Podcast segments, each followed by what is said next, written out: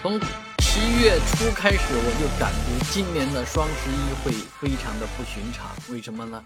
因为今年的宣传并不是那么的热闹，虽然一直有一些负面新闻啊，比方说关于李佳琦啊，李佳琦的新闻就一直不断。但是呢，你能看到的是，今年的双十一并没有那么的热闹，而今年的双十一的战绩呢，也充分反映了啊，这一次双十一的战绩并不理想。啊，这一代的年轻人是不是不喜欢双十一了呢？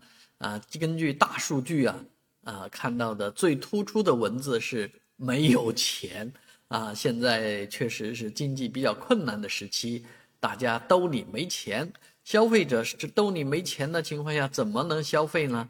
而这个有关方面也没有发消费券，也没有发现金白银，那拿什么去消费呢？啊，所以现在有很多问题，呃，关联最终反映到双十一的这个战绩上。今年的这个确实消消费的这个量确实下降了太多了。